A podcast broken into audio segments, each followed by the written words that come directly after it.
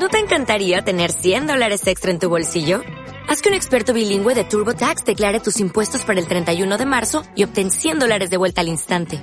Porque no importa cuáles hayan sido tus logros del año pasado, TurboTax hace que cuenten. Obtén 100 dólares de vuelta y tus impuestos con 100% de precisión. Solo con Intuit TurboTax. Debes declarar para el 31 de marzo. Crédito solo aplicable al costo de la presentación federal con TurboTax Full Service. Oferta sujeta a cambios o cancelación en cualquier momento.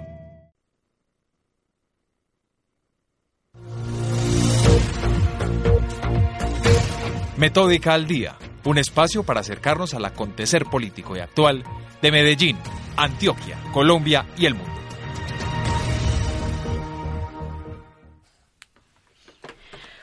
Buenos días a ustedes, nuestros queridos oyentes. Un programa más de Metódica al Día y seguimos con nuestra labor de responsabilidad social de formación en comunicación política. Por eso tenemos dos programas muy especiales uno por el sí al plebiscito del acuerdo de paz y otro por el no. Buenos días, Andrés. Buenos días, Silvia. Muchas gracias por esa introducción que hace hoy a nuestro programa. Y efectivamente les informamos a nuestros oyentes que tendremos dos programas especiales, el de hoy y el de dentro de ocho días, donde eh, tendremos invitados a dos personas con dos posiciones diferentes acerca del plebiscito, pero todos van a tener el mismo tiempo. Es decir, cada uno, a cada uno se le van a realizar siete preguntas, de las cuales cada uno tiene tres minutos de respuesta frente a la pregunta que nosotros hacemos. Son las mismas preguntas para los dos. Entonces, los, los le recordamos para que nos sintonicen todos los jueves por acústica, emisora digital de la Universidad EAFIT.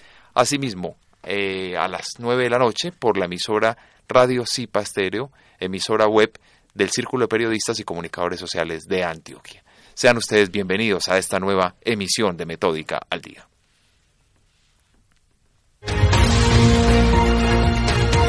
Actualidad. En actualidad, y como mi compañera Silvia lo ha manifestado en esta mañana, vamos a hablar de un tema muy importante para el país, y es el plebiscito para refrendar el acuerdo de paz, y para ello tenemos como invitado en esta mañana al doctor Rafael Nieto Loaiza, quien muy amablemente se comunica y está con nosotros en vivo y en directo. Doctor Rafael Nieto, muy buenos días y bienvenido a Metódica al Día. Buenos días, Andrés Felipe, para usted y para todos los oyentes de Metódica. Nos alegra mucho tenerlo en nuestro programa porque, como lo hemos reiterado, nos interesa tener dos opiniones, dos visiones diferentes de lo que es el plebiscito, basado en el respeto y tanto en el respeto por los tiempos, para que las dos partes tengan el mismo cuestionario y el mismo tiempo al aire. Comenzamos entonces, eh, señor Rafael Nieto, con la primera pregunta. Los jefes que tienen ahora las FARC no son los mismos fundadores. ¿Qué garantiza que esta segunda generación financiada por el narcotráfico sí cumpla con el acuerdo de paz? No hay garantía de ningún tipo. Es posible que los jefes, los nuevos jefes de las FARC, terminen cumpliendo con el acuerdo, porque son hombres ya mayores, grueso de ellos por encima de los 60 años, porque deben estar cansados de la guerra y porque saben que las condiciones internacionales, con un cambio de gobierno en los Estados Unidos y con el eventual colapso del régimen chavista en Venezuela, les cierran espacios de logística, de apoyo político y de respaldo internacional a una acción distinta a la de seguir en el proceso de paz. Sin embargo, de ahí para abajo, las motivaciones para cumplir los acuerdos son menores, en particular para aquellos frentes y los comandantes de los frentes que están vinculados a las actividades de la economía ilegal, fundamentalmente del narcotráfico y de la minería ilegal. En ambos casos hay unos incentivos muy fuertes para que no haya ni desmovilización ni desarme, ni por supuesto una desvinculación con esas actividades criminales. Eh, ¿Qué garantizará la dejación de las armas para que no sean recicladas para otra etapa de la guerra o por otro grupo ilegal? Tampoco hay garantía en ese punto en particular. Lo que dice el acuerdo es que las FARC tienen que entregar todas las armas y que finalmente quedarán bajo control de Naciones Unidas. pero el número de armas y el tipo de armas que entreguen termina siendo finalmente voluntario por parte de las FARC. Pueden esconder unas armas, pueden entregar armas viejas y no hay forma de controlarlo. De manera que aquí no cabe sino confiar en que las FARC entreguen todas las armas, incluyendo las armas más nuevas y más poderosas, y no solamente un número limitado de ellos y armas viejas que puedan tener un mal funcionamiento. Sobre esto no hay ninguna garantía distinta a que las FARC entreguen lo que dicen que tienen y que Naciones Unidas las reciba y las destruya. Las víctimas del conflicto han sido el grupo más vulnerable. ¿Serán restauradas con el acuerdo?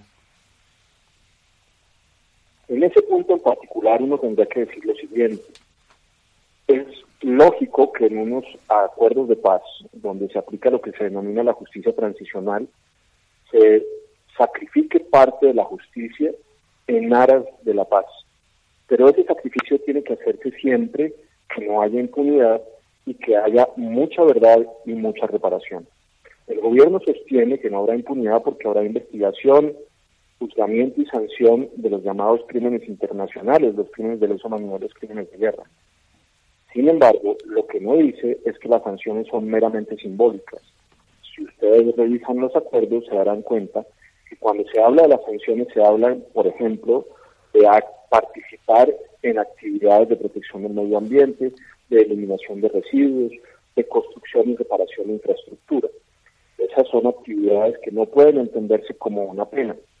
Pero más allá de esa discusión, veamos el punto de restauración el acuerdo se establecen unas comillas, formas de restauración, casi todas a, cargo del Estado. Hacer carreteras, infraestructura, programas de educación y salud, etcétera, etcétera, etcétera.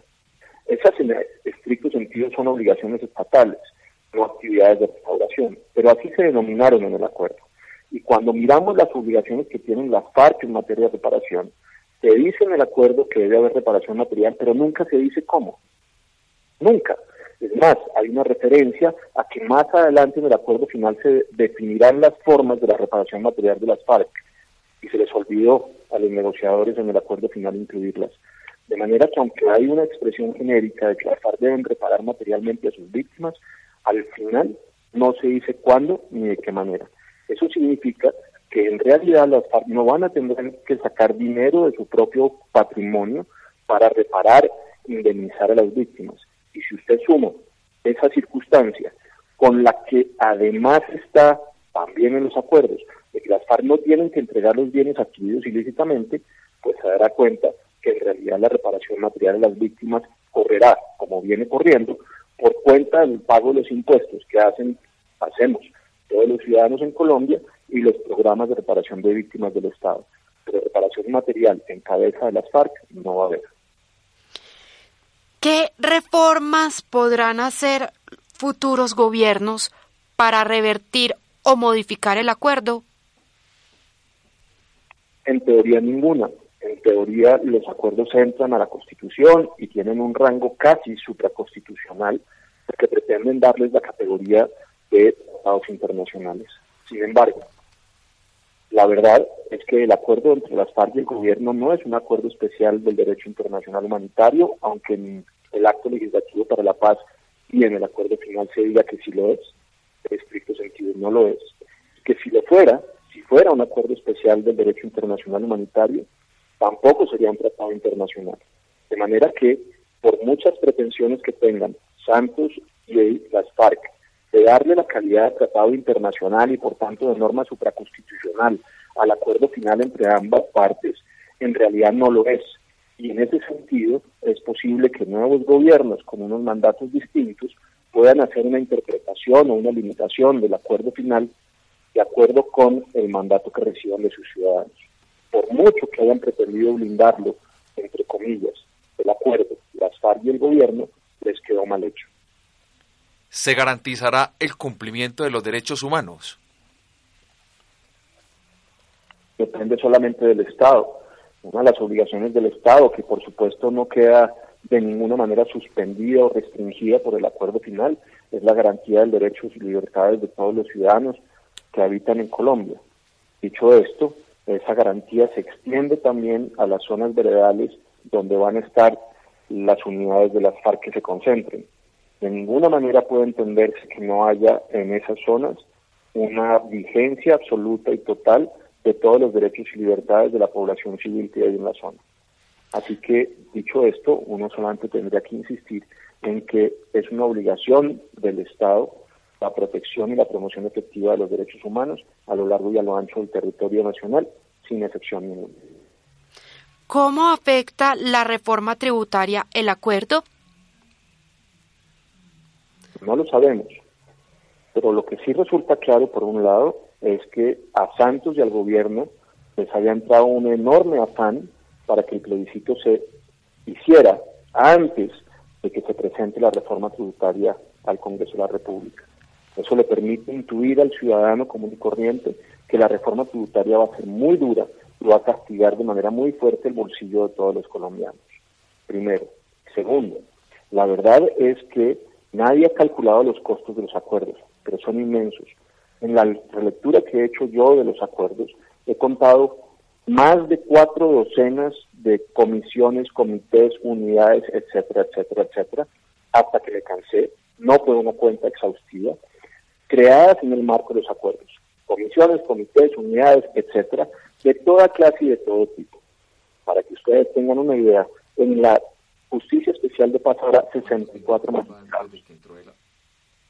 64 magistrados son, para todos los efectos, más magistrados que la suma de todos los magistrados que hay en la Corte Suprema, en el Consejo de Estado y en la Corte Constitucional. Más todos los programas, proyectos, compromisos de desarrollo que están impactados en el acuerdo en cabeza del Estado. Lo que va a costar el acuerdo es incalculable. ¿Cómo lo va a financiar? No lo sabemos. No sabemos ni cuánto vale ni cómo va a ser financiado. Pero lo que será previsible es que lo hagan a través de una reforma tributaria porque no hay más fuentes de ingresos. Finalmente, ¿por qué votar no al plebiscito? porque hay unos costos en materia de impunidad y unos costos en materia de beneficios políticos para las FARC y unos costos institucionales para el Estado colombiano en estos acuerdos y en este proceso que son enormes. En realidad va a haber impunidad porque las sanciones que habrá para crímenes internacionales y crímenes de guerra son meramente simbólicas. Además, hay toda clase de beneficios para los guerrilleros de las FARC que no va a tener ningún ciudadano común y corriente, ni una persona que haya hecho un delito, haya cometido un crimen menor o incluso uno mayor. Ahí ciertamente hay unas ventajas que solamente se dan a los criminales de las FARC. En materia de participación política se le entregan a las FARC un conjunto de beneficios que no tiene ningún partido político. Por ejemplo, se les va a entregar el 20% de todos los gastos del Estado en materia de funcionamiento. Con ese 20% no habrá ningún partido político en Colombia que reciba más dinero del Estado que las FARC. Van a recibir más dinero que el Partido Liberal o el Partido de la U o el Conservador o el Centro Democrático. Y van a recibir más dinero juntos que el Polo Democrático, la Alianza Verde, Opción Ciudadana, Mira, Cambio Radical, por ejemplo. Tendrán 31 emisoras que no tiene, por supuesto, ningún otro partido político. No tendrán que cumplir con los umbrales. Las personas que sean condenadas por delitos en las FARC podrán, mientras que cumplen su supuesta condena, acceder a cargos de elección popular. Les van a entregar además 10 millones de pesos y además tendrán también un 90% de los salarios mínimos legales y el pago de las prestaciones y de la seguridad social por parte del Estado por por lo menos 24 meses.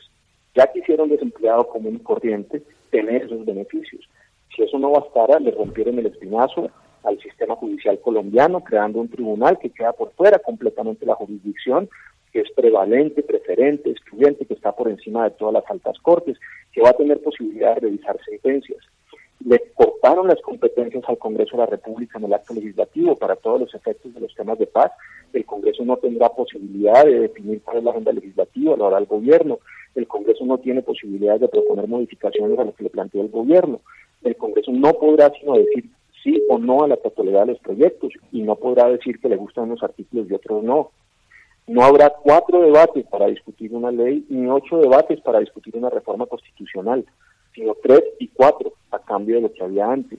Y se le dan al presidente unas facultades extraordinarias que nunca en la historia Silvia y Andrés Felipe ha tenido ningún presidente. Y si eso no bastara, lo que se hizo en el acto legislativo especial es sostener que el acuerdo final entre Santos y las FARC hace parte de la Constitución Nacional. Es decir, volvieron constituyentes a Timochenko, Iván Márquez y compañía.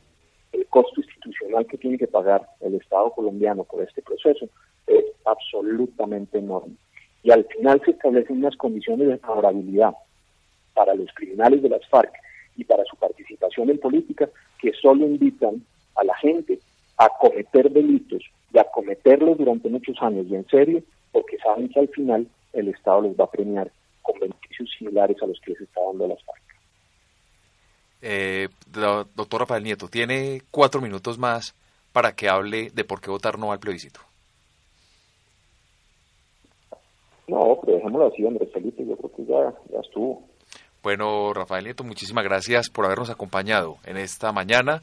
Eh, le recordamos que nuestro programa lo puede sintonizar todos los jueves a las 10 de la mañana en vivo y en directo por acústica, emisora web de la Universidad EAFIT, con repetición a las 9 de la noche por la emisora web del Círculo de Periodistas y Comunicadores Sociales de Antioquia, Radio Cipa Estéreo. A usted le deseamos un feliz día y muchas gracias por habernos acompañado en esta mañana.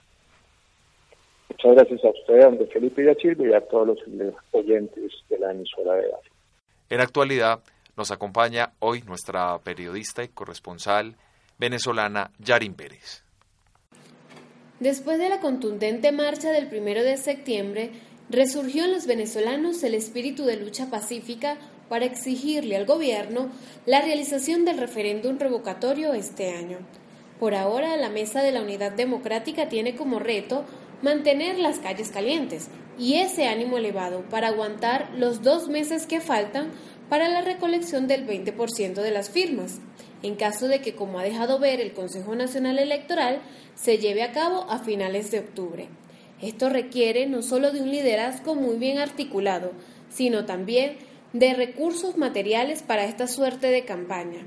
Y aún así, no hay nada que garantice que el referéndum revocatorio se haga este año. En otro orden de noticias, el expresidente del gobierno español, José Luis Rodríguez Zapatero, se encuentra de visita en el país para promover el llamado a diálogo que hiciera la UNASUR entre oposición y oficialismo. Sin embargo, mientras algunos actores dentro de la mesa de la Unidad Democrática han agradecido lo que Zapatero pueda hacer a favor de los posibles encuentros y por la liberación de los opositores presos, otros se mantienen más reacios a confiar en un proceso promovido por el gobierno. En declaraciones a EFE, Zapatero calificó de positiva la reunión con Maduro y destacó que supuso un impulso al diálogo nacional que es el camino a la reconciliación. En otro orden de noticias, se está celebrando en la isla de Margarita la decimoséptima cumbre de países no alineados, que comenzó el día de ayer y que se extenderá hasta este domingo 18 de septiembre.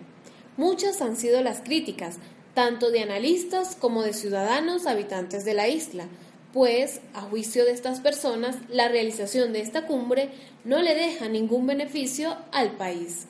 Los venezolanos no ven con buenos ojos que en una situación de carencia de divisas para atender necesidades básicas como alimentación y salud de la población venezolana, se están incurriendo, por el contrario, en unos gastos que a todas luces son superfluos, como por ejemplo la construcción de una estatua en honor al expresidente Hugo Chávez, que fue construida en una concurrida plaza de la isla de Margarita, así como la llegada de toneladas de comida, todo ello para vender a los 120 países miembros de la cumbre otra cara de Venezuela. Estas fueron las noticias más importantes de mi país. Reportando para Metódica al Día, Yarin Pérez. Personaje de la semana. En Personaje de la semana nos acompaña hoy Carlos Eduardo Huertas. Carlos es arquitecto de la Universidad Nacional de Colombia y especialista en periodismo de la Universidad de los Andes. Asimismo, en la actualidad es el director de Conectas, una plataforma periodística que tiene como misión promover el intercambio de información sobre temas claves para el desarrollo de las Américas. Actualmente está al frente de la Iniciativa para el Periodismo de Investigación de las Américas del Centro Internacional de Periodistas, ICPI. Carlos, muy buenos días y bienvenido a Metódica al Día. Andrés, buenos días y un gusto poder estar en este espacio de Metódica. Bueno, Carlos, eh, hay un tema de gran importancia y que fue de, de mucha relevancia para los medios de comunicación hace unos meses atrás, y es el Panama Papers.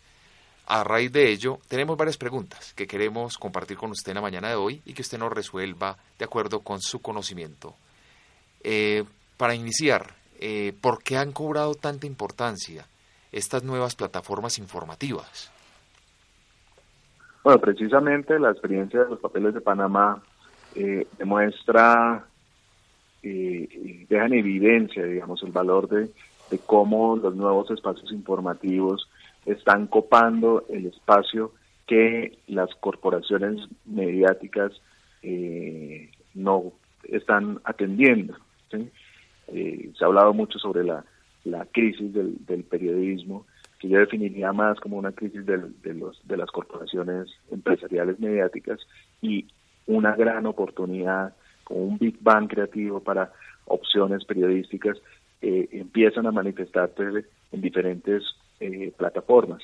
Una de estas es Conectas, que en el caso colombiano y panameño, articulado con otra de estas plataformas, que es el Consorcio de Periodistas de Investigación, que es una organización basada en Washington, trabajó eh, la información de los papeles de Panamá, pues dando a conocer una, información que a nuestro juicio es relevante y de interés público. Sí, se ha logrado verdaderamente una democratización de la información con este caso de los Panama Papers y la aparición de estas nuevas plataformas informativas? Eh, es interesante la forma como las nuevas propuestas informativas vinculan cada vez más a las audiencias.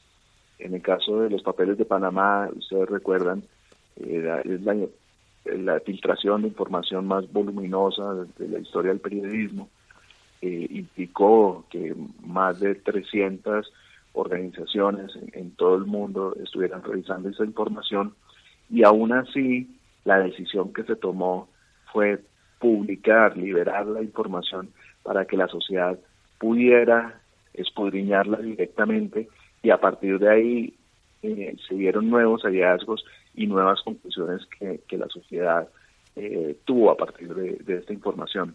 Eso, eso yo creo que va en camino de, lo que ustedes denominan democratización de la información. ¿Qué tan, ¿Qué tan vulnerables se han vuelto los gobiernos a las fugas de información clasificada? La era digital impone muchos desafíos y, muchas oportunidades. Yo creo que, que una de las variables del periodismo del nuevo milenio es precisamente el acceder a estos volúmenes de información que se obtienen de, diferentes maneras, pues, pero en esencia son, son filtraciones de, personas que hacen parte de, determinados sistemas y que no están satisfechos sobre cómo funcionan esos sistemas o que consideran que ahí se están dando irregularidades y buscan una manera de darlo a conocer. ¿En qué cambiaron los Panama Papers la evolución del periodismo digital? Eh, la experiencia de los papeles de Panamá yo creo que es un, es un antes y un después. ¿sí? Eh, no es que antes no se estuviera haciendo, pero, pero esta es un, un, punto que, de quiebre, ¿sí? Eh, sobre todo en los que promovemos el trabajo colaborativo, el trabajo transnacional, que implica el uso de herramientas tecnológicas, el uso de esquemas seguros de información. Entonces yo creo que, que esa combinación se ve de manera eh, fielmente reflejada en, lo que fue el ejercicio de los papeles de Panamá con los impactos que ya todos conocemos. ¿Cómo fue la evolución del pago de los papeles de Panamá? Del, no hubo ningún pago, fue un, fue un caso que, que comenzó a raíz de una filtración eh, que le hicieron a unos colegas en, Alemania eh, del diario Süddeutsche Zeitung cuando ellos empezaron a recibir la información se dieron cuenta eh, primero que era gigantesca el volumen de información y segundo que involucraba a periodistas, a, perdón, información de otros países. Eh, ellos, los dos eh, colegas de este diario, que estaban trabajando el tema, hacían parte del consorcio de periodistas de investigación que ha desarrollado varias fortalezas. La primera es que ha consolidado una red de confianza a nivel global entre periodistas que de trayectoria y que han tenido ya experiencias de trabajo colaborativos con ellos. La segunda es que tienen una expertise en el manejo de grandes volúmenes de información. Eh, y la tercera es que eh, tienen capacidad de, de, poder trabajar con estos temas eh, de manera global, pero permitiendo sus particularidades locales. Y a partir de ahí el consorcio eh, comienza la articulación con, periodistas de diferentes partes del, mundo. Empezamos a trabajar con esta información que en principio estaba totalmente desorganizada y durante un año un grupo de más de 300 periodistas en un ejercicio de confidencialidad sin, sin ningún eh, tipo de antecedente eh, se logró hacer pues todo el compendio de historias eh, que, se conoce como los papeles de Panamá. ¿En qué se diferencia el caso de los Panama Papers del caso de los Wikileaks? Yo creo que la principal diferencia es el, el rol del periodista. ¿sí? Wikileaks, como ustedes saben, eh, tiene un, una vocación todavía no muy definida de si son activistas en, función de, del libre acceso a la información.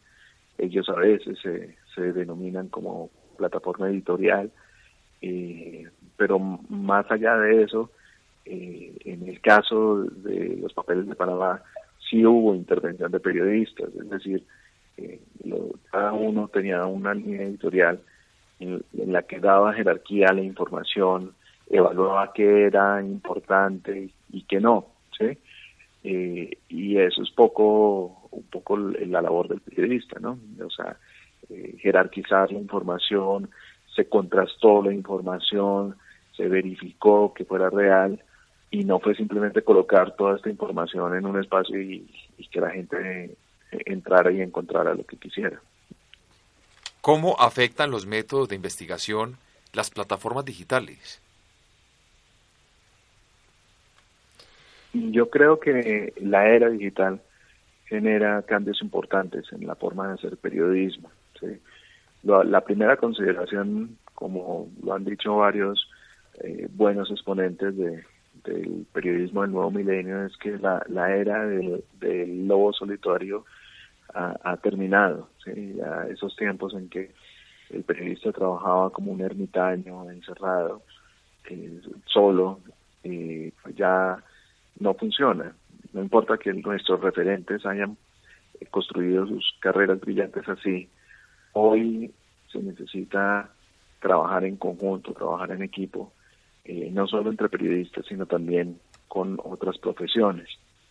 Eh, el, el, uso de la tecnología para manejar volúmenes de datos, el uso de la tecnología para tener mecanismos de seguridad, el uso de tecnología para encontrar nuevas narrativas, el uso de la tecnología para involucrar y encontrar formas de, distribución de la información. Son cambios que, que hacen eh, parte eh, de esta nueva era que no estaban antes y que sin duda le dan un potencial eh, gigantesco al periodismo de calidad. ¿Qué nuevas estrategias de comunicación política nos esperan con el avance de las plataformas digitales? Bueno, en este universo, así como hay buenas noticias que son las que he venido compartiendo, yo creo que también hay otras que, bueno, no sé si calificarlas como malas o como retos, ¿no? Porque, porque estas mismas herramientas también son utilizadas por quienes quieren generar incidencia en la opinión pública de manera, eh, pues con otros fines, digamos, no, no, no, no de manera libre de la la opinión pública. Entonces yo creo que, digamos, experiencias como lo que se conocen como los centros de troles, eh, eh, que, generan tendencias eh, de manera organizada y sistematizada, pues con, con fines no no libres y espontáneos de la, de la, de la ciudadanía, yo creo que es un buen ejemplo de las cosas nefastas que pueden pasar. Otra cosa que a mí en particular me, genera mucha inquietud y, la que he estado reflexionando últimamente es, es cómo eh, las plataformas digitales terminan eh, en alguna medida separando y, no uniendo. Me explico. Eh, la gente, por ejemplo, termina consumiendo mucha información a través de Facebook, pero en, su muro de Facebook solamente tiene a los que piensan igual que ellos. Entonces se cierra la oportunidad que tenían, digamos, las plataformas antes de, tener diferentes voces, ¿sí? Y ahora solamente se escucha lo que uno mismo quiere escuchar. Para finalizar, ¿qué tanto afectan el uso de las redes sociales, la comunicación política y la democracia? hoy, hoy son eh, uno, una herramienta que si no estuviera vigente, pues la, forma de hacer política sería diferente. La posibilidad de participación ciudadana eh, a través de las diferentes redes que hay de comunicación, pues han generado casos tan sonoros como lo que significó la primavera árabe en, los países eh, de esta zona del mundo, ¿sí? Eh, y ya han generado movilizaciones en Brasil, en Guatemala, ¿sí? Ha generado mayor inclusión y participación de la sociedad. Entonces por todos lados, por donde lo veo, creo que es, es positivo, es ganancia. Carlos Eduardo, muchísimas gracias por habernos acompañado en esta mañana de Metódica al Día y le recordamos que puede escucharnos todos los jueves a través de la emisora web de la Universidad EAFIT Acústica y a las 9 de la noche con repetición por la emisora web Radio Cipa Estéreo del Círculo de Periodistas y Comunicadores Sociales de Antioquia. A usted, muchísimas gracias por habernos acompañado en esta mañana. A los amigos de Metódica y lo mejor en estos días y en el trabajo. Muchas gracias, Carlos Eduardo. Datos curiosos.